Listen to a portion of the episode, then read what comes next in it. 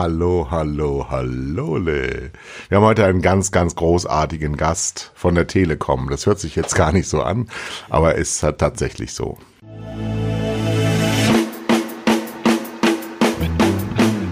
Zwei Herren mit Hund.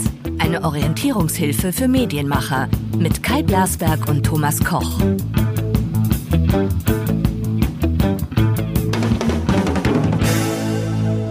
Guten Tag, Norman Wagner. Schönen guten Tag, die Herren. Ist da noch ein Herr? Guten Tag, hier ist der Thomas. Ah, du bist dieser berühmte Dr. Koch. Ja, dieser ganz berühmte. Ja, ja, ja, ja. Wir sprechen ja öfter hier. Es ist saukalt in München. Wir haben einen Brückentag jetzt gerade, wo wir das ausstrahlen, aber haben es ein paar Tage vorher aufgezeichnet. Liebe Freunde, bevor wir gleich zu unserem Ehrengast kommen, einen Mil multimillionenschweren Spender, Sprayer, ein Media-Sprayer, muss man sagen. Ähm, erst eine kleine Geschichte, die ich eben schon vorerzählt habe, aber die ich jetzt nochmal für euch, liebe Hörer, neu erzähle. Und zwar ist mir Folgendes passiert. Bei Twitter wurde festgestellt von einem Mann, der es wohl nicht gut meinte, mit Mark Foster, dass wohl alle Väter in Berlin, ich nehme mal an Prenzlauer Berg, aussehen wie Mark Foster. Und dann wurde beschrieben, wie Mark Foster aussieht und ich habe mich dabei erwischt, dass ich gar nicht wusste, wie Mark Foster aussieht, weil er so nicht aussieht, dass er so aussieht wie Mark Foster. Und dann habe ich was festgestellt, ein Phänomen, nämlich, dass alle Menschen, die berühmt sind und mit dem Nachnamen Foster heißen, sich nicht ähnlich sehen. Und jetzt seid ihr dran. So, Norman Wagner, was sagst du zu dieser herrlichen Geschichte, zu diesem tollen Opener? Ich war lang nicht mehr in Berlin, insofern kann ich das nicht überprüfen, äh, ob die wirklich alle so aussehen. Aber ähm, ich glaube, ähm, in Stuttgart sahen so aus und die sind wahrscheinlich jetzt alle in Berlin. Ach so. Und du kommst woher? Ich bin ähm, in Mainz aufgewachsen. Also ich bin, Oh, ist eine schöne Stadt. also ich bin den Rhein ein bisschen hochgezogen jetzt. Mensa. Mensa. Mainzer, ja. Bist du auch Fußballfan? Ja, bin ich. Ähm, meins war aber damals, als sich so die Fankultur in mir, in mir aufgebildet hat, als kleinen Jungen ähm, eher dritte Liga. Und ähm, insofern war es dann nicht der erste Verein. Natürlich, wenn jetzt Mainz gegen FC Bayern spielt, ähm, bin ich doch glatt für Mainz, obwohl die Bayern das Telekom-Logo auf dem Trikot haben. Aber sonst eigentlich meistens für Bayern. Ein erster Affront, na endlich. Ja, ja. Du, da, damit wirst du immer konfrontiert, wenn du sagst, du bist Bayern-Fan. Ähm, ich, ich weiß gar nicht, wo die die ganzen Fans haben. Also in meinem Umfeld jedenfalls nicht. Also im Firmenumfeld schon, aber im privaten seltener. Naja, Bayern, Bayern-Fan ist so, die, die sichere Sache, ist ein, ein fulminanter Charakterverfall. Es verfault ist das eigentlich. Bayern-Fan, zu vor allen Dingen Fan, als hätte es nicht eine Bedeutung, diesem Wort.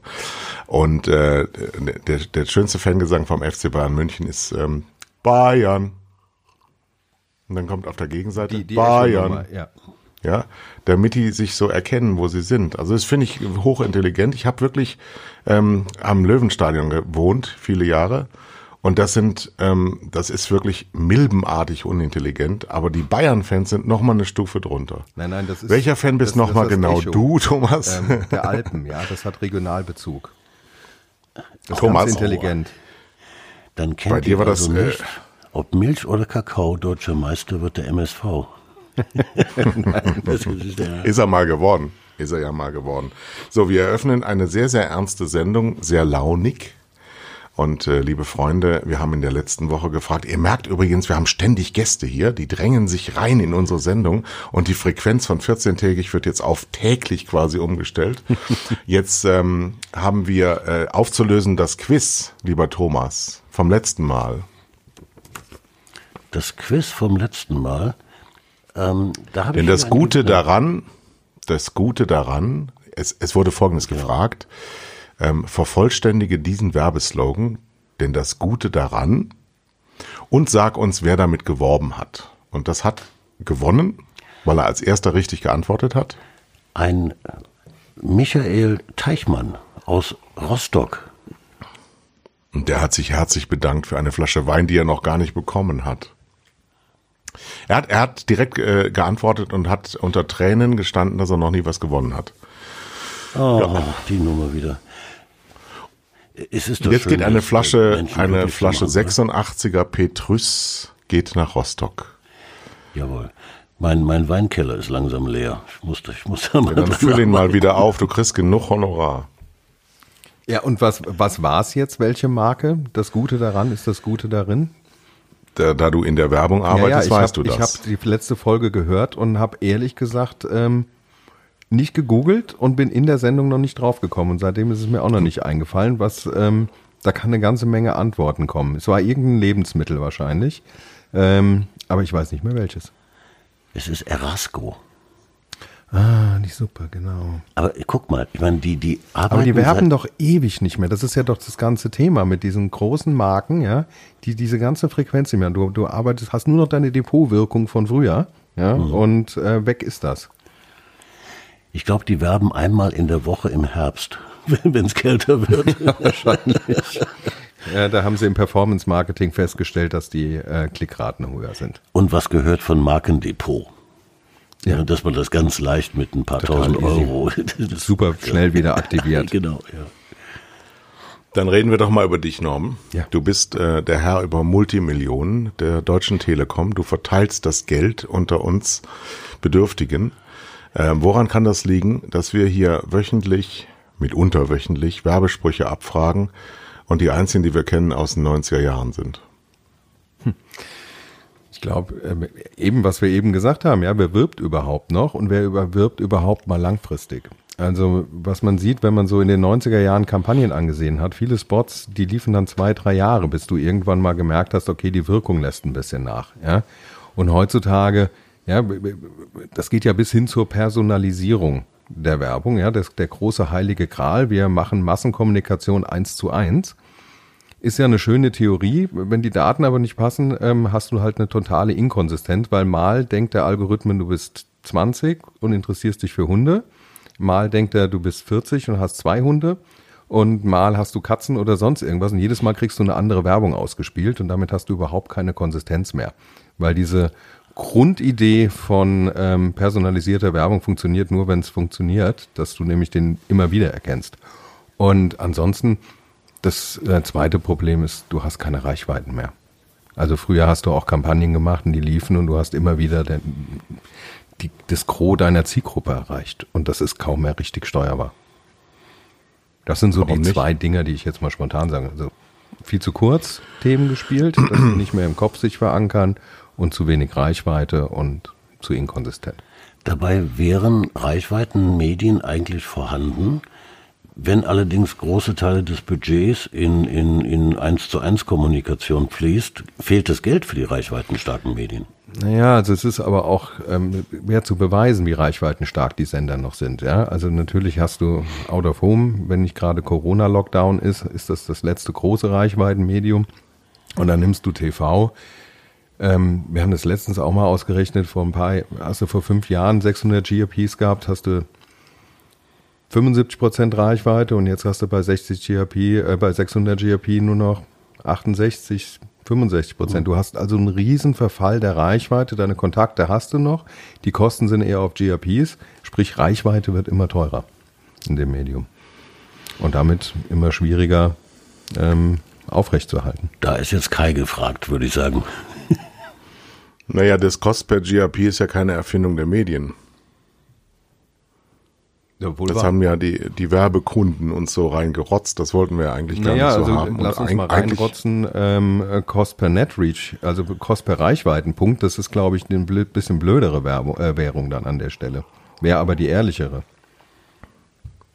Ähm, das habe ich übrigens schon vorgeschlagen ähm, im Rahmen einer solchen äh, ähm, Börsen rangehen, dass man wirklich äh, zockt, dass man wirklich jeden Tag die Reichweite verzockt. Dass man wirklich, weil das ist ja bei, aus Sicht eine- eines Mediums, wenn ich besonders tolle Ratings habe, kriege ich genauso viel, wie wenn, wenn ich äh, normale habe, auf die ich gepreist habe. Wenn ich aber schlechter habe, kriegt der Kunde immer ausgeglichen. Also das ist so ein, so ein, so ein Spiel, das äh, die Leute nicht mehr in die Verantwortung nimmt. Wir sind letztlich, sind wir genau an so einem Punkt ja angekommen, dass diese Verantwortung wie so ein Tischtennisball immer übers Netz geschlagen wird. Hier nimm du, ich kann's nicht. Ähm, und äh, ich glaube schon, dass wenn man ein Medium ist, dann muss man sehr viel Verantwortung übernehmen, aber der Gegenüber muss auch sehr viel Verantwortung übernehmen. Und das geht so ein bisschen verloren. das, das, was du da gerade beschreibst, das hat es sehr lange in England gegeben. So ein Bidding-Verfahren. Das heißt, du hast einen, einen, einen Spot im Werbeblock gekauft, auf irgendeinem der englischen Sender, und auf einmal war der wieder weg, weil ein Wettbewerber mehr Geld für den gleichen Platz geboten hat. Das hat die Preise ziemlich ordentlich nach oben getrieben. Für attraktive ja, ja. Sendeplätze. Deswegen schlage ich es ja vor. ja, die, also die, die Reichweite ist natürlich äh, teurer geworden, weil ähm, wir ein Oligopol haben. In, äh, in Deutschland wird ja, ja, ich will nicht sagen, sich abgesprochen, aber die Unternehmen sind schon ein bisschen in der Schwierigkeit, dass sie zwar eine riesige Menge haben, aber äh, eigentlich keine Auswahl. Und das kann auch ein bisschen was damit zu tun haben, dass ähm, in den letzten 10 bis 15 Jahren die Einkaufspolitik äh, eine falsche war, wie Media eingekauft wurde möchte ich dir gar nicht pauschal widersprechen an der Stelle. Ähm, äh, wobei ich ähm, das Oligopol nicht ganz so dramatisch sehe, ehrlich gesagt. Also ich meine, wir haben ja eher ich hab von dramatisch nicht gesprochen im, im, Medienmarkt. Also wir haben viel mehr Sender, können da weiter streuen. Ähm, aber die Gesamtreichweite eines Mediums ist einfach schwieriger zu, zu erreichen. Ja? Also wenn ich das jetzt mal ganz einfach mache, als wir noch vier, fünf Sender hatten, äh, dann habe ich die belegt und habe meine Reichweite gehabt. Das ist äh, hochgradig komplizierter geworden mittlerweile, über die kleinen Sender auszuspielen. Ähm, Im Fernsehen habe ich halt noch den Vorteil, dass ich ein sehr gut funktionierendes Panel habe, mit dem ich das steuern kann. Ähm, und das habe ich halt digital gar nicht mehr. Also digital Reichweite aufzubauen, ist ein Ding der Unmöglichkeit. Und äh, wenn ich eine Marke kommunizieren will, wenn ich eben wieder mal Depotwirkung haben will, wenn ich ähm, Erleben, was verbindet, in den Köpfen verankern will oder irgendwas Neues machen wollte, werde ich Digitalkanäle brauchen. Und da bin ich hoffnungslos aufgeschmissen, weil der ganze Markt das vergessen hat, dass Reichweite wichtig ist. Äh, Kai, wir haben noch gar nicht erzählt, dass, dass, dass Norman früher in Mediaagenturen gearbeitet hat. Das heißt, er bei Mindshare und bei Mediacom, oder? Mindshare und Mediacom, genau. Genau. Und, und ganz früher ähm, in Anfang der 90er noch bei Media West. Das kennt der Thomas wahrscheinlich noch. Media West? Ja, ja, ja. unter, unter dem lieben Uli Berlieno, der damals noch CEO war. Ja, das war mein Kollege bei RTL. Ja, der ähm, damals ähm, so dieses 1449, ich glaube, der war da nicht unbeteiligt dran, der liebe Uli. Aber ein wundervoller Mensch, oder? Absolut. Also, also ich meine, den als ersten Chef zu haben, besser ja. kannst du ja nicht in den Markt starten, oder? Hm. Aber das, was die Mediaagenturen heute sagen, ist ja, ähm, die, die Reichweite der klassischen Sender sinkt, also muss ich um digitale Medien äh, erweitern und damit steigt die Reichweite dann wieder an. Ähm, mir ist noch kein Weg aufgefallen, wie man diese beiden Reichweiten miteinander verknüpft. Ach, die Frage ist ja, musst du die überhaupt zu, äh, verknüpfen miteinander? Okay, ja, fangen wir, fangen wir mal damit an. Also ich meine, Thomas, wie oft hast du ähm, Cross-Media-Reichweite TV und Kino ausgewiesen? Wahrscheinlich relativ selten, weil Kino in sich auch alleine stehen konnte. Äh, obwohl beides deutlich ähnlicher ist, als es, ich sag mal, Fernsehen und YouTube ist. Also diese Jagd nach Cross-Media-Reichweite ist mal die Frage, wie weit willst, wie weit musst du die eigentlich treiben? Also ich glaube, das ist eine einen Ruf aus der Verzweiflung hinaus. Aber die Frage ist, ob es die richtige Lösung ist. Außerdem, äh, wer mit Zahlen umgehen kann, der kann auch Reichweiten schätzen. Das ist überhaupt kein Problem. Ja, ich bin kein Freund von Schätzen, ehrlich gesagt. Nicht? Ach, ich kann wunderbar schätzen. Das, das, das bringe ich dir mal bei. Ja. Wir haben ja hier ein Publikum äh, bei unseren Hörern, die schon manches an Überforderungen gewohnt sind durch unsere Fachtermini. Ähm, jetzt muss ich auch noch mal etwas wiederholen, was du eben gesagt hast, nämlich, dass mit Digitalreichweite gar nicht aufzubauen ist. Hm. Und ähm, bei mir einfachem Geist stellt sich dann die Frage, es sind ja hunderte von Millionen, wenn nicht Milliarden ähm, versunken in diesen Kanälen. Ähm, wieso werben denn dann so viele digital? Naja, weil vielleicht Reichweite nicht das KPI ist, auf das du da optimierst. Also ich meine, ähm, du kannst äh, alleine eine Performance, also du, du kommst ja aus einer Evolution raus, wo du plötzlich kam digital und sagt, alles ist messbar. Ich sag mal, es gab so eine, so eine Zeit, ja, wenn du dich dann als äh, Marketingverantwortlicher nicht im Silicon Valley bewegt hast, ja, warst du ein bisschen zurückgeblieben. Ja, dann hast du den Ruf der Zeit verpasst. Ich, ich denke, wenn du heutzutage noch dauernd im Silicon Valley bist, dann bist du auch ein bisschen den Ruf der Zeit verpasst, dass du dir das immer noch dauernd angucken musst und versuchst damit dich zu machen, weil diese Evolution aus digital, alles ist messbar, alles ist Performance etc., da kannst du natürlich viel mit reingehen. Ja, und daher ist da auch viel Geld. Aber mittlerweile sind wir einfach dahingehend weiter, dass digital einfach auch eine andere Rolle übernehmen muss. Und diese Rolle, da kommt dann halt solche Sachen wie Reichweite, steuerbare Kontaktfrequenzen. Also ich sag mal, wenn du auf einem großen internationalen Videoportal, ja, ähm, das bei dir sehr beliebt ist, Kai, ähm, wenn du da ähm, eine Kampagne machst und sagst, du willst Reichweitenoptimierung, dann kriegst du, dann optimiert der Algorithmus dir auf einen Kontakt und guckt, dass möglichst viele Leute einen Kontakt haben. Ähm, ich guck mal mein Gegenüber an, den, den Thomas, und sag, wie gut funktionieren Kampagnen im TV mit ein Kontaktklasse 1? Wie viel Wirkung erzielst du? Ja, wir brauchen drei bis sechs. Ne? So. so, und jetzt such mal den Stellschraube bei ähm, im, im Kampagnenmanager von YouTube auf drei bis sechs, den gibt's nicht. So, und, ähm, und da siehst du so ein Grundproblem, was wir im ganzen digitalen Ökosystem haben, dass diese ganzen Thema Werbewirkung, wie wirkt etwas, ähm, wie wirken auch psychologisch Kampagnen, also dass, dass das ist ein Know-how, was dort nicht vorhanden ist. Und ich glaube, es ist unsere Aufgabe, diese, dieses digitale Ökosystem dahin zu bringen, dass es uns für uns auch arbeitet in der Richtung.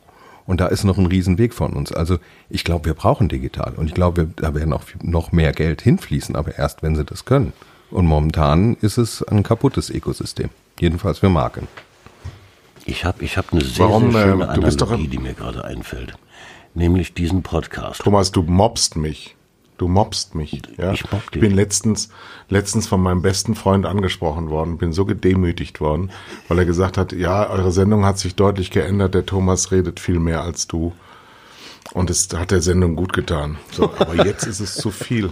Jetzt ist es zu viel. Ja, du mobst mich. Ich bin auch ein Mensch. Ich will auch mal Gehör finden. Ich habe noch eine Frage zu stellen. Kai, bitte. Ja, bitte, bitte, Thomas. Ich will auch mal was sagen in meiner Sendung.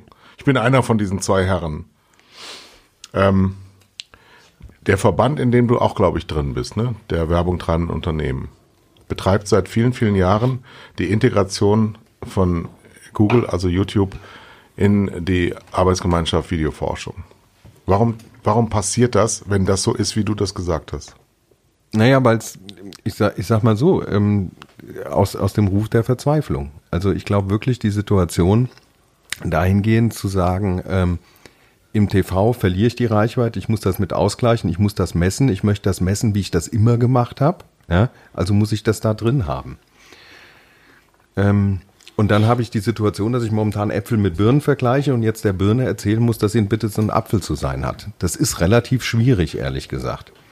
Ähm, es gibt da auch andere Ansätze momentan, aber ähm, in, in der WFA bin ich da auch in Diskussionen mit drin. Aber irgendwie ähm, bin ich nicht so sicher, wo wir da hinkommen werden, ehrlich gesagt. Und Das ist die World Federation of Advertisers, wenn ich das richtig sehe. Genau. Und das ist ein, wie ich das sehe, ich bin jetzt mal wieder wie immer, Kai Blasberg, ein Generalangriff der Amerikaner auf die Welt, auf die Weltherrschaft. Wenn wir nicht aufpassen, kann es genau dazu werden. Und das sollten wir tunlichst versuchen zu verhindern, ja. Wir sollten äh, daran denken, dass das der Untergang von Kultur ist, weil wir nämlich nicht nur Werbung messen, sondern auch das, was wir Programmgestalter machen, dass wir Freiheit brauchen, um äh, Kultur veranstalten zu können und dass ich wie letzte Woche auch mal eine Fassbändernacht machen kann oder auch einen Abend. Andere machen Nächte, ich mache sie in der Primetime. Ähm, und äh, wenn das jetzt nur noch nach Einkontaktverteilung äh, angeht, dann einfach Algorithmen auch das Programm gestalten. Und liebe Leute, das da draußen, das wollt ihr nicht haben. So eine Welt wollt ihr nicht haben. Und wir sind getrieben von faschistischen Systemen, die die Welt beherrschen wollen. Und wir Europäer, insbesondere wir Deutschen, können das verhindern. Und ich sehe nicht genügend Bemühungen, das verhindern zu wollen. Ich meine, wenn du da jetzt widersprichst heutzutage und sagst, ich, ich finde das Problem liegt woanders und so schlimm, so böse sind die vielleicht gar nicht, dann bist du ja schon gleich in der, in der Ecke, du warst zu oft im Silicon Valley. Also ich war da in den letzten zehn Jahren einmal. Also ich bin nicht gebrainwashed. Ähm, aber nichtsdestotrotz ist die Frage, ob man Böses unterstellen will. Also Facebook hat beispielsweise intern eine Studie, habe ich letztens gelesen, ob so ist, weiß ich nicht, aber ähm, ich kann es mir vorstellen, weil es klingt nachvollziehbar, dass die Algorithmen halt immer mehr die polarisierenden Themen nach oben machen. Also die Bundesregierung, äh, wir haben eine gute Regierung, ähm, kriegt halt einfach viel weniger Reaktionen als Merkel muss weg. Und ähm, dadurch verschiebst du natürlich das Weltbild. Aber die Frage ist ja, ist das Absicht oder ist das Dummheit? Ja, oder Ignoranz, ähm, was, was Effekte betrifft, die, ähm, die passieren, wenn du den Algorithmen alles überlässt. Und ich glaube eher, es ist Letzteres. Ich bin nicht sicher, ob es Ab Absicht ist. Also ich sehe das gut. Es ist natürlich, es ist natürlich ähm, Absicht, weil sie gleichgültig zur Kenntnis nehmen, dass das auf ihren Straßen, wie sie sich selber ja sehen, passiert und die Inhalte eben in der Verantwortung des Individuums liegen, während die klassischen Medien, die äh, auf Ausgleich bedacht sind und gesellschaftlichen Zusammenhalt halt ähm, überwacht werden wie die Täter, die auf der anderen Seite sitzen und überhaupt nicht überwacht werden. Also die deutsche Medienlandschaft, insbesondere die deutsche, ähm, ist so vollständig absurd falsch geordnet, dass das jetzt langsam mal geändert werden müsste. Aber leider sitzen die Frösche in dem Teich und die wollen nicht, dass das Wasser abgelassen wird. Wir haben alles geändert, definitiv alles geändert in der deutschen Medienlandschaft, aber wir haben 16 Landesmedienanstalten oder 14. Die haben alle nichts mehr zu tun, die tun nichts mehr und existieren einfach weiter und sind so fett ausgestattet wie nie zuvor. Das ist nur ein ganz kleiner Bereich. Und äh, seit zehn Jahren wird gegen YouTube überhaupt nichts unternommen. Wenn man sich mal die öffentlich-rechtlichen Stationen angucken, die schütten das von unserem ähm, Gebührengeld, von unseren Abgaben ähm, hergestellte Programm kostenlos diesen Faschisten vor die Füße dass die Reichweite aufbauen, aus dem opportunistischen Gedanken, ja, ich muss da ja sein, weil da ja unsere jungen Zielgruppen sind, weil sie den Riesenkomplex haben, sie müssten mit ihrem Kack junge Leute erreichen. Tun sie natürlich auch nicht. Und ähm, das ist so schräg alles und so schief alles und ich führe so viele Gespräche dazu, wo ich immer als Antwort kriege, ja, du hast ja recht, aber was will man denn machen? Man kann das ja nicht ändern. Und wenn wir es nicht ändern können, ich gucke mich dann immer um hinter mich und sage, hinter mir steht keiner, der es ändert. Das müssen wir selber machen. Also, also sagen wir mal so, nehmen wir die Studio Funk ähm, Contents, die auf, auf, auf YouTube beispielsweise sind. Das ist schon ähm, für junge Leute und sehr gut gemacht und die sind auch sehr reichweitenstark dort. Kann ich leider nicht davor werben. Aber es sind ja nicht, nicht nur die öffentlich-rechtlichen. Also es ist ja auch es gibt ja auch unterschiedliche Strategien bei den großen privaten äh, TV-Sendern. Die einen stellen ja Content komplett drauf und die anderen nicht. Ne? Ja, ähm, und die anderen haben recht. Ich gebe dir mal ein Beispiel, was passiert. Und ich, ich blas da gerne ins gleiche Horn wie du. Ähm, wir haben letztens, wir haben momentan bei der Telekom eine Kampagne, wo wir gegen äh, Verrohung der Sprache, gegen Hass im Netz. Das haben wir letztens ausgestaltet, äh, ausgespielt im Zuge von Germany's Next Top Model weil es da einen Fall gab von Hass und die haben eine eigene Kampagne, da haben wir unseren Spot dazu geschaltet. Dann war ein paar Tage später Joko und Glas mit diesem grandiosen Video Männerwelten. Ja, also ich meine, mhm. ich schätze mal, das haben viele von uns gesehen, weil wir uns in der gleichen Filterbubble bewegen. Und dieser Content war auf, auf den YouTube, Facebook, Insta. Und da extrem groß. Und ich habe ich hab angerufen und habe gesagt, komm Leute, ähm, lass unseren Spot genau davor platzieren. Das ging nicht.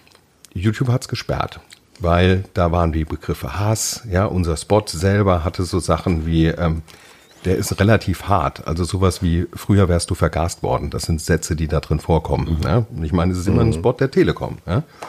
Mhm. Und YouTube hat die Monetarisierung dieses Videos und mit unserem Video untersagt. Das heißt, der Sender hat ein Content auf die Plattform gestellt und YouTube hat ihm verboten, damit Geld zu verdienen. Das finde ich schon sehr bedenklich, dass sowas dann einfach auch passiert. Und dann habe ich gesagt, ja, dann machen wir es halt auf den eigenen Plattformen. Die haben ja auch, da war der Content aber nicht.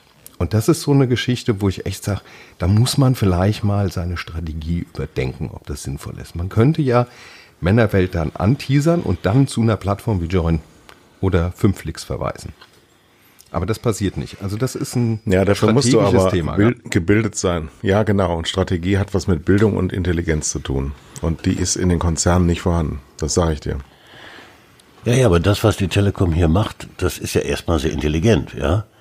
Äh, Sie braucht natürlich auf den Plattformen auch die Möglichkeiten, das auszuspielen. Und ähm, das ist ja ein Content, den wir uns wünschen, ja. Wir, wir, wir, wir, wir sehnen uns ja nach, nach hochwertigem Content, auch in der Werbung, ja. Die Werbung ist ja verhasst wie, wie sonst wie, äh, nie zuvor. Und äh, ich finde das mit, äh, wir haben eben über Algorithmen gesprochen, der, dieser äh, niederländische Historiker Rutger Bregmann, der im Augenblick sehr gehypt ist, äh, der hat sich ja zum Thema Algorithmen geäußert und sagt, ähm, die spülen halt das hoch, was die Menschen aufregt, weil das erzeugt Aufmerksamkeit. Ähm, und deshalb haben wir auf all diesen Kanälen Aufreger, überall, den ganzen Tag lang. Ja? Und er sagt, das verändert den Menschen, ähm, weil er, er sagt, die Menschen sind eigentlich von Grund auf gut. Das ist seine, seine, seine Grundthese. Was wir in der Corona-Krise aber auch gesehen haben, meiner Meinung nach. ist für Ich war- ihn ist für ihn eines der besten Beispiele, ja, Ja. weil er sagt, gerade in dieser Krise hat sich gezeigt, wie toll sich die Menschen verhalten Mhm. haben und hilfsbereit und und und. So ist der Mensch wirklich.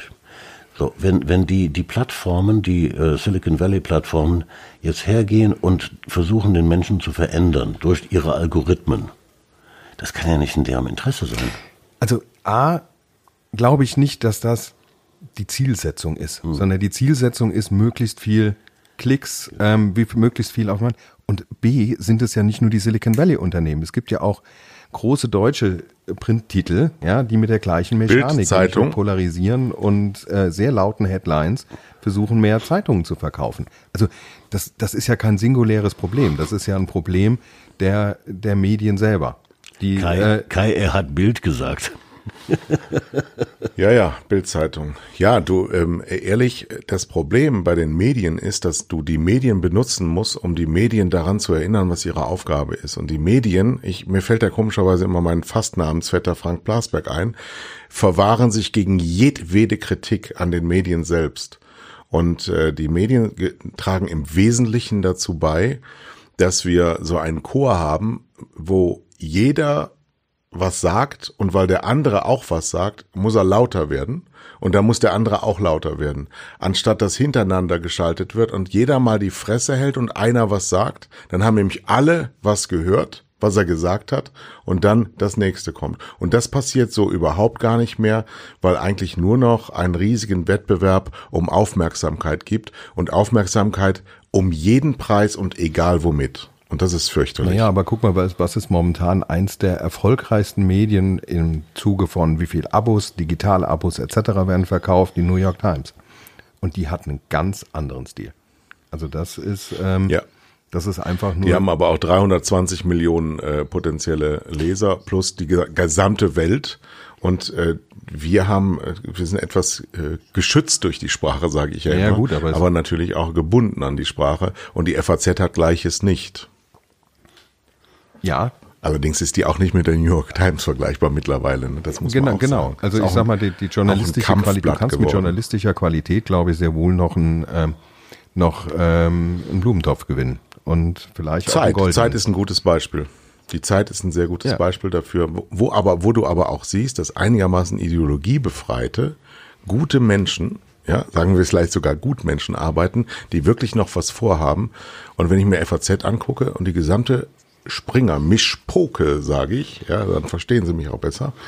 Ähm, da musst du schon sagen, die haben sich von ihren Wurzeln komplett verabschiedet und Journalismus spielt eine nachgeordnete Rolle zum Kampagnenismus. Hat ja letztens unser Freund Thomas Koch gesagt. Naja, du hast halt auch die Situation, guck mal, Chefredakteure, ja, die neuen jungen Chefredakteure, die da sind, die sind da hingekommen, weil sie ihren Verlegern erzählt haben, pass mal auf, ich habe online verstanden, ähm, wir können unsere digitalen Daten verwenden, um ähm, zu gucken, was interessiert die Leute und machen unser Blatt dann so, wie wir es aus dem Internet gelernt haben. Dass aber eine physische Zeitung eine andere Mechanik hat als eine Webseite und dass Klicks was anderes sind wie Interesse an einem Artikel in einem Papierform. Das, müsste vielleicht noch mal dem einen oder anderen erklärt werden, äh, weil es ist einfach ein anderes Medium. Im Grunde genommen brauchen wir das Ihnen gar nicht zu erklären, weil die Auflage der Bildzeitung sinkt mit einer solchen Geschwindigkeit, dass sie bald weg ist. Die Auflage der Zeit, die wir eben erwähnt haben, steigt. Und das in Zeiten, wo Zeitungen angeblich sterben. Ja, aber die MA-Zahlen für die Bild gehen nicht so stark runter und danach werden ja die Preise gemacht. Ja, ja, ja, die MA, ja. Komm, hier ist eine Steilvorlage, Thomas. Dann, wenn wir jetzt auch Die- noch die, das ist die, ähm, MA ähm, Arbeitsgemeinschaft. verlieren wir uns Leute, ihr seid nicht, ihr macht das nicht für euch selbst hier. Wir haben Hörer. Die Arbeitsgemeinschaft Mediaanalyse meint ihr, ne? Ja, die halbjährlich, Ja. halbjährlich eine Menge Interviews macht und so und so die Basis für die Reichweite oder für die Leserschaften im Print, aber auch im Radio ähm, äh, darstellt. Und ähm, ja, ich glaube noch andere Gattungen, oder? Das sind Du siehst, ich arbeite da Gattungen. nicht wirklich viel mit. Das, das Problem mit der, mit der ACMA, mit der ACMA-Reichweite für Printmedien ist doch tatsächlich, dass wenn heute nach Bild gefragt wird, und ich habe ein paar Tage lang bei Twitter äh, rumgestöbert und habe 8000 Mal irgendwas über die Bildzeitung gelesen, äh, dass ich dann sage, ja, ich lese Bildzeitung. Ne? Genau, also die Bild hat eine verkaufte Auflage, ich habe es mir letztens mal angeguckt, von 1,5 Millionen ungefähr. Und eine Reichweite Leser laut MA von über 8 Millionen. Das heißt, jede verkaufte Bild lesen so sechs bis sieben Leute. Ja, und das ist eine Boulevardzeitung, die ihr am Kiosk kaufst, normalerweise dann zerknüttelt so irgendwo liegen lässt, weil sie keinen Wert hat, sowohl inhaltlich als auch pre- preislich. Und du. die lesen dann sechs, sechs Penner hinterher, eben die auf und lesen sie nach. Das ist auch eine sehr nachgefragte Zielgruppe. Macht man denn Werbung in der Bildzeitung eigentlich? Herr ähm, Wagner, macht ihr Werbung in der Bildzeitung, in dem Blatt? Äh, ab und zu, ja. Und aus welchen Erwägungen dann? Vor allem, wenn du irgendwelche wirklich Abverkaufskommunikation machst, ähm, dann äh, kannst du da noch einen Effekt feststellen, wenn da geworben wird. Weil es ist ja, Ja. jetzt nicht so, dass die Alternative, die Regionalzeitung, ähm, irgendwie damit glänzen würden, ähm, ganz andere Modernität aufzuweisen ähm, und eine andere Preisstruktur. Kurzum, du wolltest uns durch die Blume sagen, Print ist zu teuer. Ich bin äh, Mediaverantwortlicher von einem Unternehmen, das sagen wir immer. Das ist, äh, da können wir gar nicht anders. Sonst kriegen wir auch den Job Aber wenn man immer dasselbe sagt zu unterschiedlichen ähm, Thematiken, dann ist ja die Inflation dieses ist zu teuer auch relativ hoch. Ne? Ja, ja, also man muss es schon belegen können. Aber ich wette, das dauert jetzt noch, ach, ich sag mal zwölf Monate, bis die Tele Telekom verkündet, dass sie nicht mehr in der Bildzeitung wirbt. Ach, ich, ich glaube, du darfst als Marke eins nicht machen. Ähm, irgendwie Journalismus und Entscheidungen, ähm, wo wirbst du denn nicht irgendwie mit journalistischem Anspruch oder sowas verbinden. Also wir, wir würden nie im Leben, weil eine Telekom, weil eine, eine Zeitschrift oder ein Medium schlecht über die Telekom redet, dann sagen, ähm, jetzt werben wir bei euch nicht mehr. Das ist absolutes No-Go. Ja. Und ähm, das ist eine ganz schwierige Geschichte zu sagen, ähm, mir gefällt das Umfeld nicht, ja, oder ich mag den Stil nicht, ja. Ich weiß, auf Breitbart würden wir nie werben, ja. Also, ähm, was für einen, was für einen Maß nimmst du denn, um zu sagen, okay, Breitbart nicht, Bild schon? Naja, manche Headlines könnten vielleicht, also würdest du fragen, ist das eine Bild-Headline oder eine Breitbart-Headline? Kann das manchmal austauschbar sein? Ich weiß nicht, wie hoch die Trefferquote wäre. Aber umgekehrt ähm, auch, die Bild hat ja eine Bandbreite, die die Rechten sagen, die Bild ist ein Sozi-Blatt. Also du hast diese komplette Bandbreite da drin. Ja? Und ähm, nach was für einem Kriterium willst du das sagen? Und ich finde, das sollte, das einzige Kriterium, was geht, ist, ähm, passt es zu meiner Marke? Weil das ist ja immer eine der Stärke von Printmedien gewesen, dass du einen Transfer hast, da, ähm, von dem Image, von dem, von dem Werbemedium ähm, zu deiner Marke. So, und wenn wir als Image, als, als Slogan haben, erleben, was verbindet, dann kannst du überlegen, welches Medium passt dann zu dir. Der, der Riso hat doch gerade ähm, in, in seinem Video äh, auch die Yellow Press gebasht, mhm. also die wöchentliche Frauenpresse, weil die, die lügen wie gedruckt. Ne? Ähm, interessanterweise, ich hinterfrage das ja dann auch für mich, äh, ich habe gar kein Problem mit diesen Blättern, weil mir klar ist, dass die Frauen, die diese Zeitschriften kaufen, ältere Frauen überwiegend, äh, denen geht es gar nicht um den Wahrheitsgehalt, das ist pure Unterhaltung für sie. Ja, das ist aber ein gefährlicher, gefährlicher Blickwinkel, äh, lieber Thomas, weil ich glaube, ähm, damit unterstellst du, dass jeder weiß, dass es nicht wahr, was da drin steht. Und da wäre ich mir, wäre ich mir ehrlich gesagt nicht so sicher. Und wenn du, äh, wenn du Kriterien ansiehst, dass äh, Presse wahrhaft vom Umfeld sein, darfst du als Marke da auch nicht reingehen, weil da wird gelogen. Damit möchte ich mit meiner Marke nicht verbunden werden, weil da machst du dich als Marke auch unglaubwürdig. Also das wollte ich ja provozieren jetzt. Ja, also ähm, das das ist schon äh, schon schwierig, aber es hat immer diese Fragestellung des Brandfit, also des Markenfits. Wie gut passt ein Medium zu meiner Marke? Ich bleibe bei, bei, bei, meiner Prognose. Zwölf Monate. Nein, äh, was Thomas da eben sagte, war ja eine Provokation. Ähm, wir dürfen, oder wir, wir alle Medienmacher dürfen nicht daran teilnehmen, die ethischen, äh, nicht die moralischen, sondern die ethischen Grundsätze zu verschieben mhm. und zum Kippen zu bringen. Und wir sind äh, hier schon äh, viel weiter, als wir alle wussten. Und ich habe mich selber dabei erwischt, wie ich mich geschämt habe dafür, dass ich bereits akzeptiert habe, dass ganze Regalmeter in der deutschen Presselandschaft Dreck sind, die, die mit Dreck an den Markt gehen, die äh, ihren Kunden lügen und Dreck verkaufen und darauf spekulieren, dass die so doof sind, dass sie das alles raffen. Aber dadurch entstehen natürlich ähm, ganze Felder von, von, von frustrierten Menschen, wenn die nämlich mal rauskriegen, dass sie verarscht worden sind, dass das alles gar nicht stimmt. Mal abgesehen davon, dass die dargestellten Personen ja auch noch Rechte haben, die ja auch mit Füßen getreten werden. Und das alles nur, um dann doch am Ende Milliardär geworden zu sein. Ich finde das schamlos und das sollte man auch so benennen. Denn man kann ja reich werden mit anderen Leuten aber diese Schamlosigkeit und diese Gier, die dahinter steht und diese Verhöhnung des Publikums, so funktioniert Entertainment ganz sicher nie. Außer dass sie eben monetär so funktioniert. Aber es ist halt so wahnsinnig. Ach ja, wir driften ab und wir werden auch sehr viel zu schwer. Und, und ähm, ich habe eine Frage. ja, äh, da kann man nicht. Also ich meine, das ist ja ein Großteil dem, was was Rezo in seinem Video gesagt hat. Ja, und ich meine, äh, auch hier kann man kann man ihm schon zustimmen, dass das an vielen Dingen sehr sehr durchdacht war.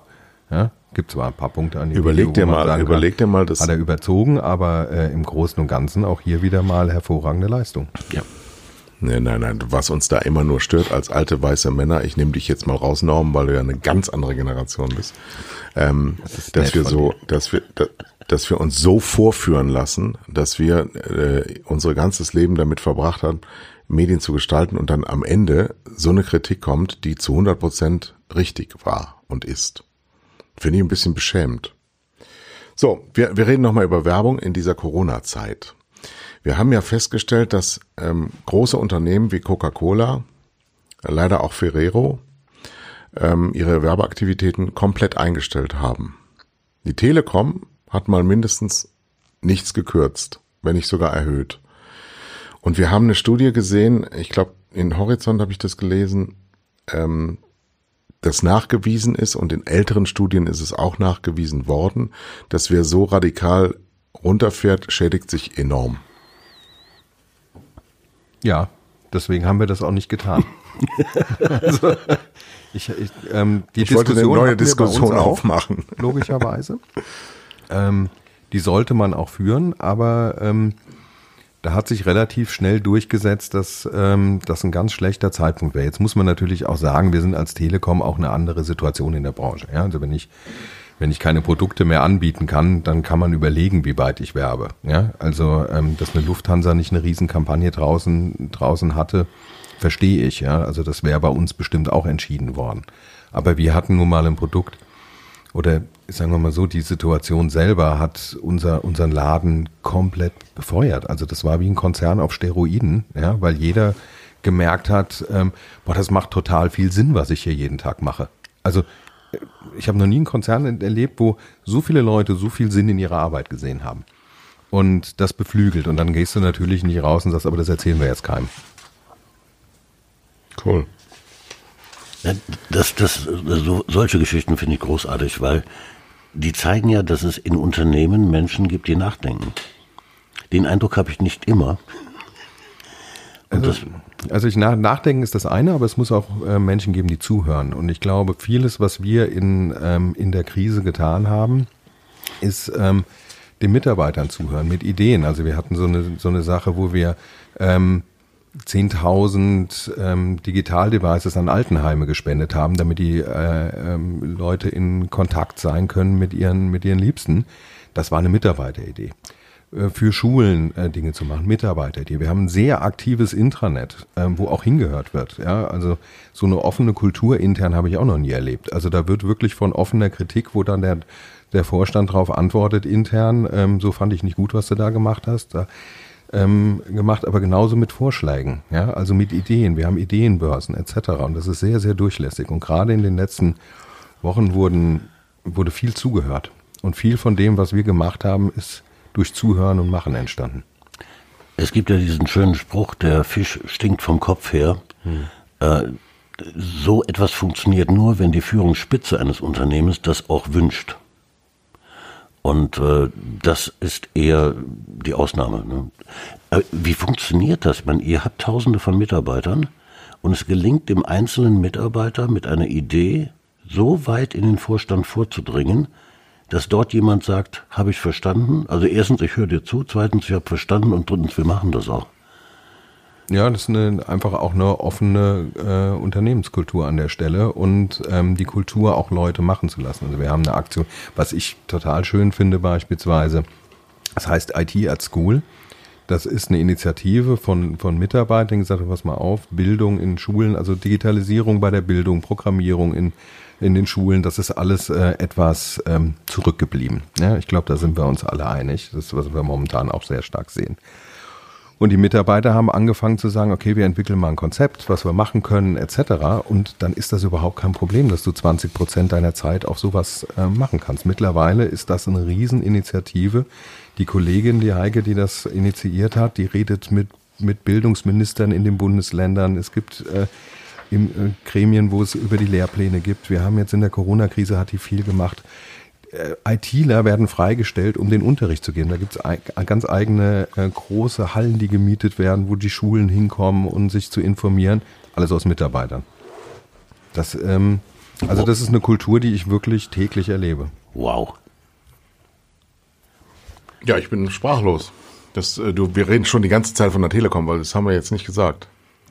Ist das die Telekom, von der du redest? Ja, ich glaube, dass, ähm, also es, äh, wenn man drin ist, also ich bin noch nicht so lange da, dass ich sagen würde, pass mal auf, bei mir fließt nur Magenta-Blut, ja, also ich bin noch keine zwei Jahre dort, aber ich bin selber unheimlich überrascht gewesen, als ich da angefangen habe, wie sich das anfühlt und was das für eine Kultur ist. Und das sagen mir aber auch die Leute, die schon lange dabei sind, dass sich da die letzten Jahre wahnsinnig viel getan hat. Und wenn die Menschen dann Vertrauen äh, fassen zu ihrer, ich meine, das sind ja dann Strukturen, wo, wo hunderte von äh, Hierarchiestufen drin stecken. Ähm, und wenn die Menschen dann Vertrauen fassen, dann machen die das auch für immer. Ne? Mhm. Jetzt müsste man das noch irgendwie nach draußen transportiert bekommen, damit auch die Marke davon profitiert. Das ist schwer. Das stelle ich mir schwer vor. Ja, vor allem, wie, wie willst du das machen, ohne dass du ähm, dass du, ach, glaubt doch keiner und außerdem mhm. ist sowieso immer der Kommentar, aber bei mir geht's, äh, ist das Netzwerk nicht schnell genug. Ähm, und das ist, ich sag mal, das ist eine der großen Themen, die wir wirklich auch haben. Was kommunizieren wir? Ja, wenn wir über das Thema, was wir gerade einstiegs gesagt haben, ja, dass du dauernd deine Kommunikation änderst. Jetzt haben wir so viele Themen. Ja, mhm. und wie kriegst du das runter? gedampft, dass du auch mal einzelne Kampagnen auch mal ein bisschen länger laufen lassen kannst, dass du dass du auch mal durchdringst mit einen Themen. Jetzt haben wir so große Themen wie äh, 5G, da haben wir eine Menge Geld für ausgegeben. Willst du jetzt sagen, ähm, ja, kommunizieren wir aber gerade nicht? Kannst du nicht. So, wie viele Themen willst du parallel machen? Ich glaube, wir könnten 50 Kampagnen gleichzeitig laufen lassen. Ähm, das äh, ist aber keine wirklich kluge Idee. Na, es braucht, es braucht ja eine Dachkampagne in einem Massenmedium mit hoher Reichweite. Mhm.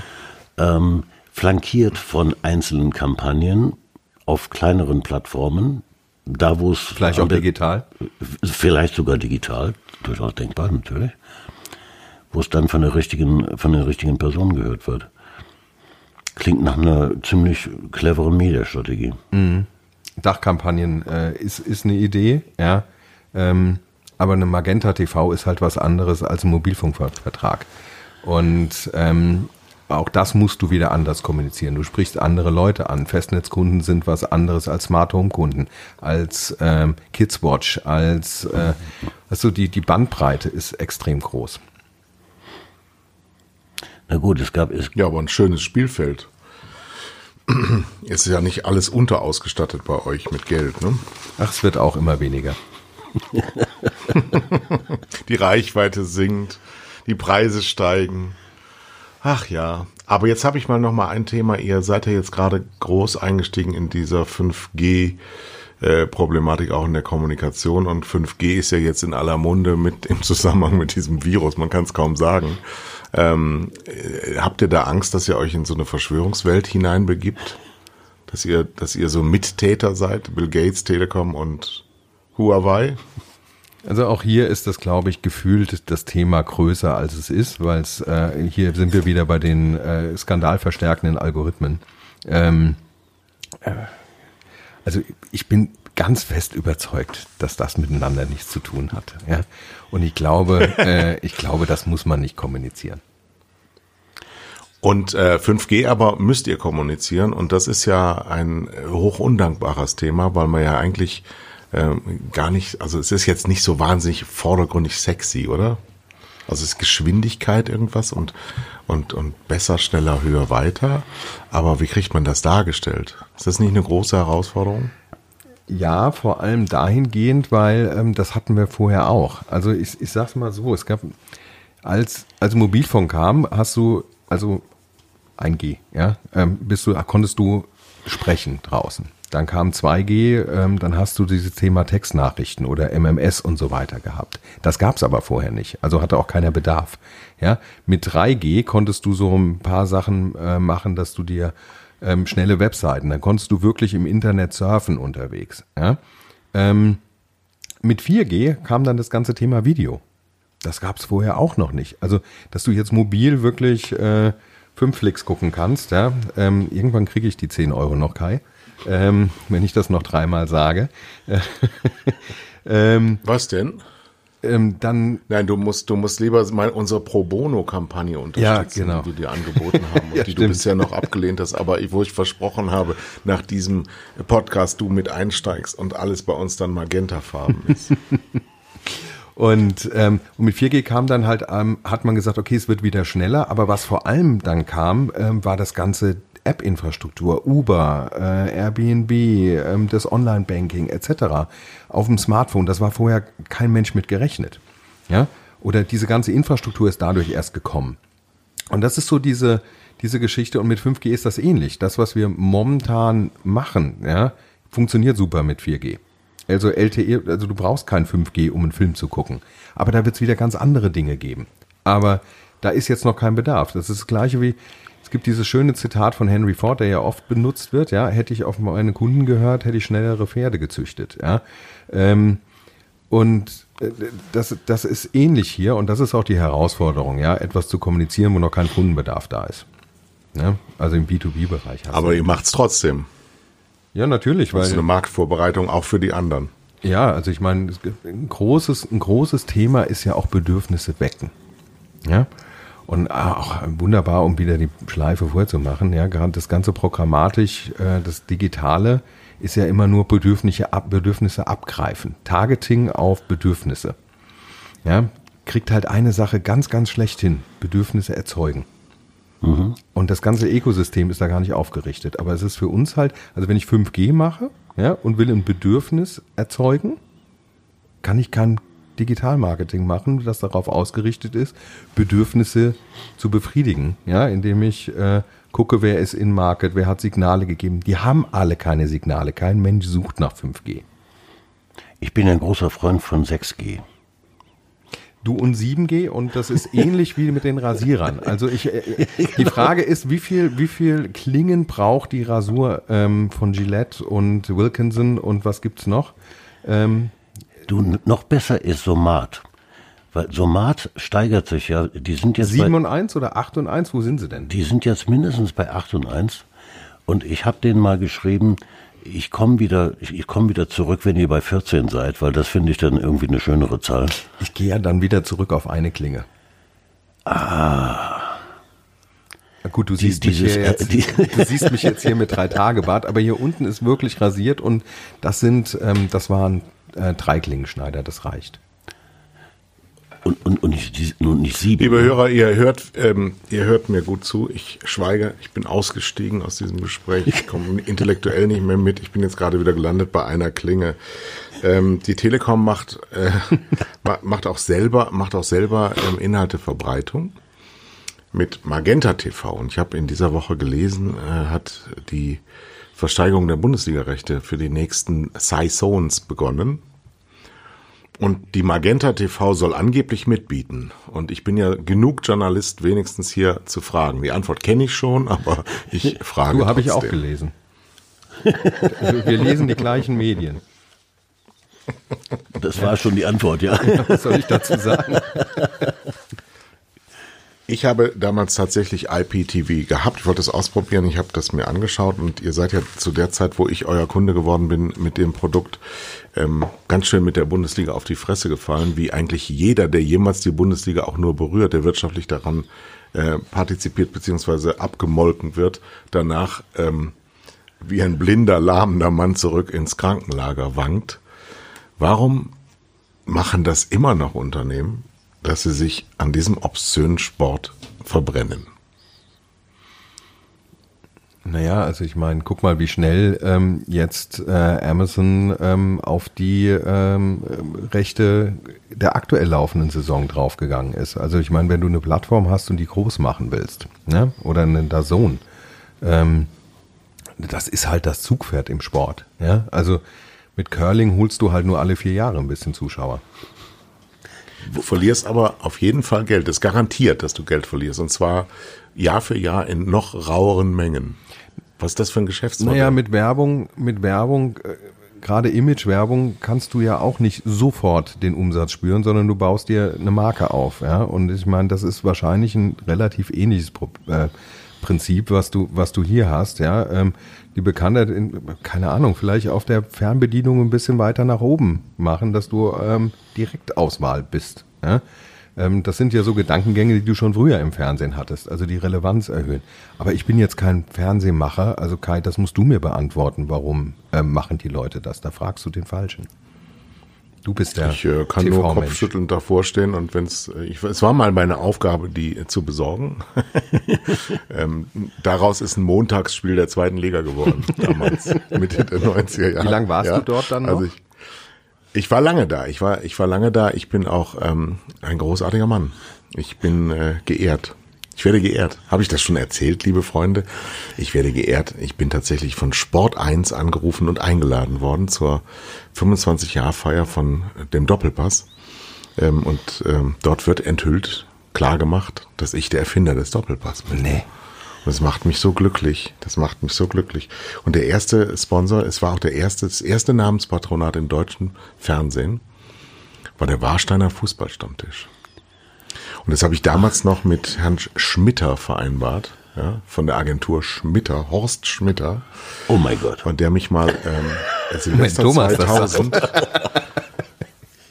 der mich Silvester 2000 Herr Blasberg, Sie sind ein Arschloch genannt hat, weil ich äh, damals allerdings bei Kabel 1 die Plakatkampagne die besten Filme aller Zeiten, übrigens auch von mir, verkauft habe an Warsteiner aufgrund der schönen alten Freundschaft und ich das nicht so platziert habe, wie Herr Schmitter gedacht hat, dass es auf dem Plakat angebracht wird. Weil er wollte nämlich Warsteiner präsentiert und ich habe präsentiert von Warsteiner. das ist hochgradig unangenehm, diese wahnsinnig banalen Geschichten zu erzählen. Ähm, aber ich wollte es auch mal, ich wollte ja, ich spiele ja in diesen letzten Sendungen überhaupt keine Rolle mehr und deswegen wollte ich mich mal ein bisschen im Vordergrund drängen. Ja, nee, also, um, weil die Frage gestellt war, ich ähm, würde das nicht mehr tun. Ich würde Sky einfach schließen, weil äh, Sky es nicht geschafft hat, seine Rolle in diesem Markt wahrzunehmen. Punkt.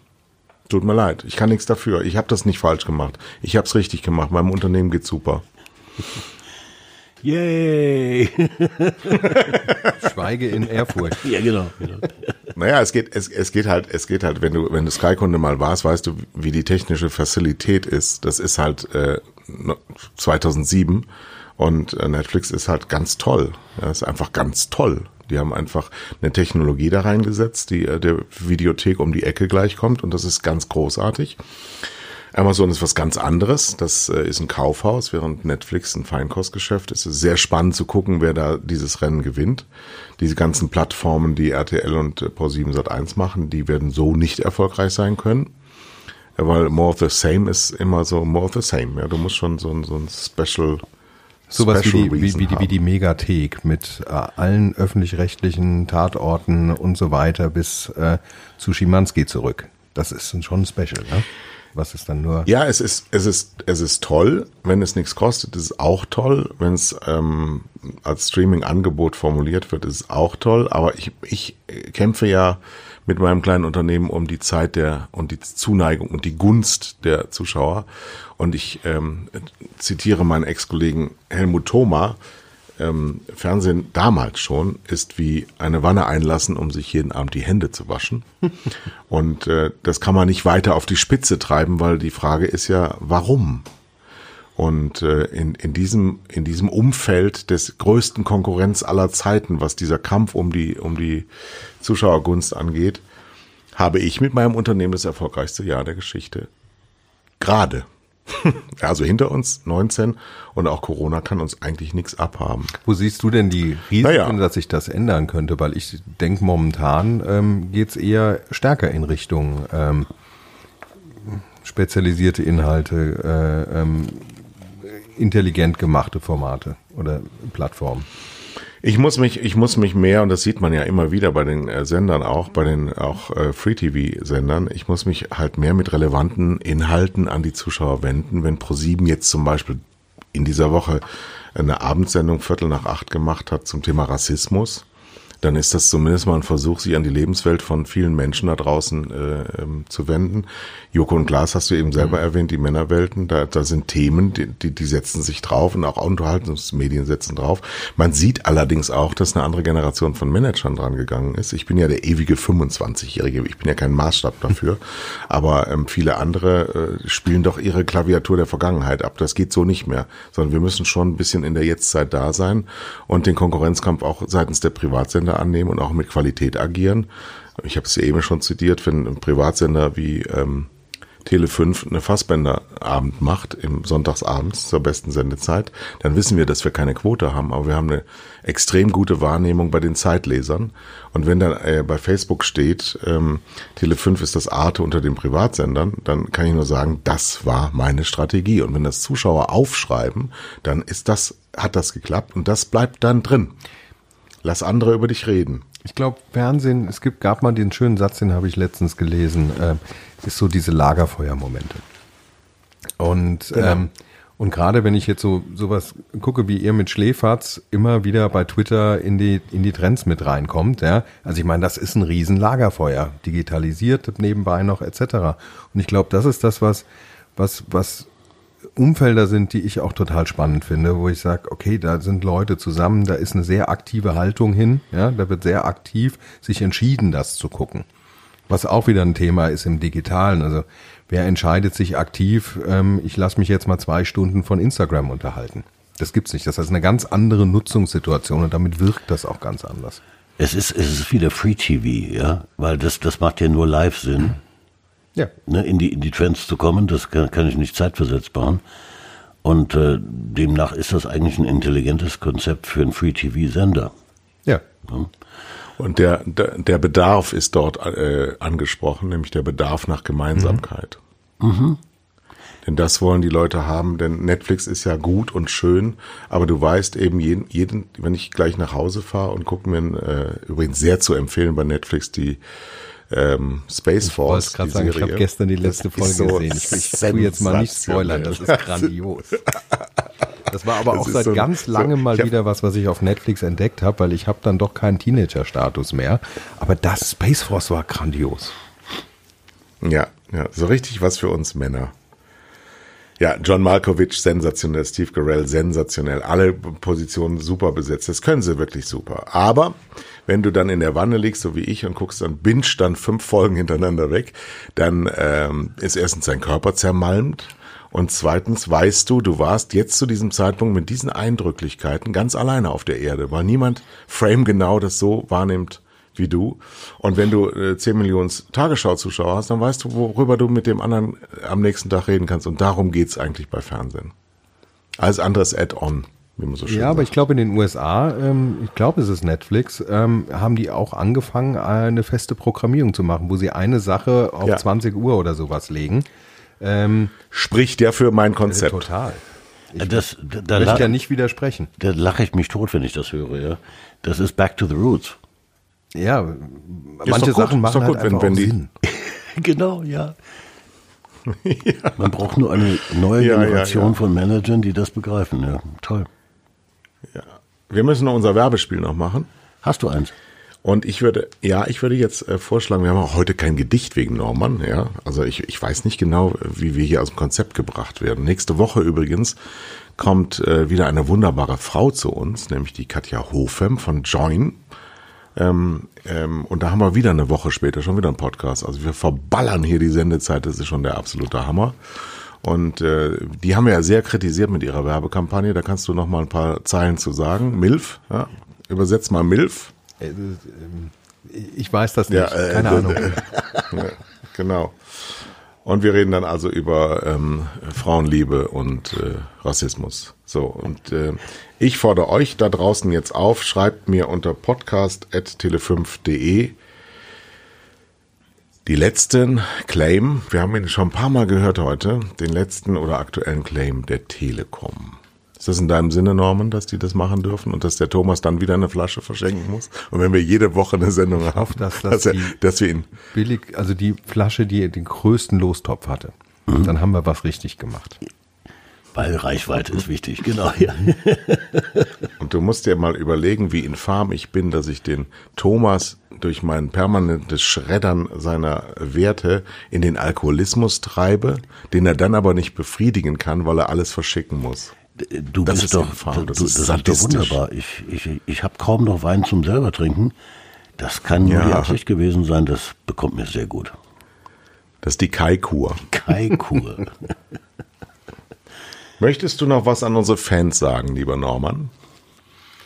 Ähm, ja, ich glaube, ich habe heute aber schon sehr viel für, äh, über die Telekom gesprochen. Insofern lassen wir das mal weg. Ähm, äh, ansonsten ähm, äh, hört, hört diesen Podcast, der bildet. Ich habe den jetzt schon sehr lange und bin unheimlich dankbar, dass ich heute auch mal äh, mit euch zwei äh, Experten ähm, mich unterhalten konnte. Das war ein sehr großes Vergnügen. Oder Kai? Und ein großes Kompliment, ich bin sehr stolz. Klasse. Die, diese Sendung, liebe Zuhörer, wurde nicht präsentiert von der Telekom. Gute Nacht. Tschüss, liebe Hörer. Wir hören. Und Grüße an DWDL.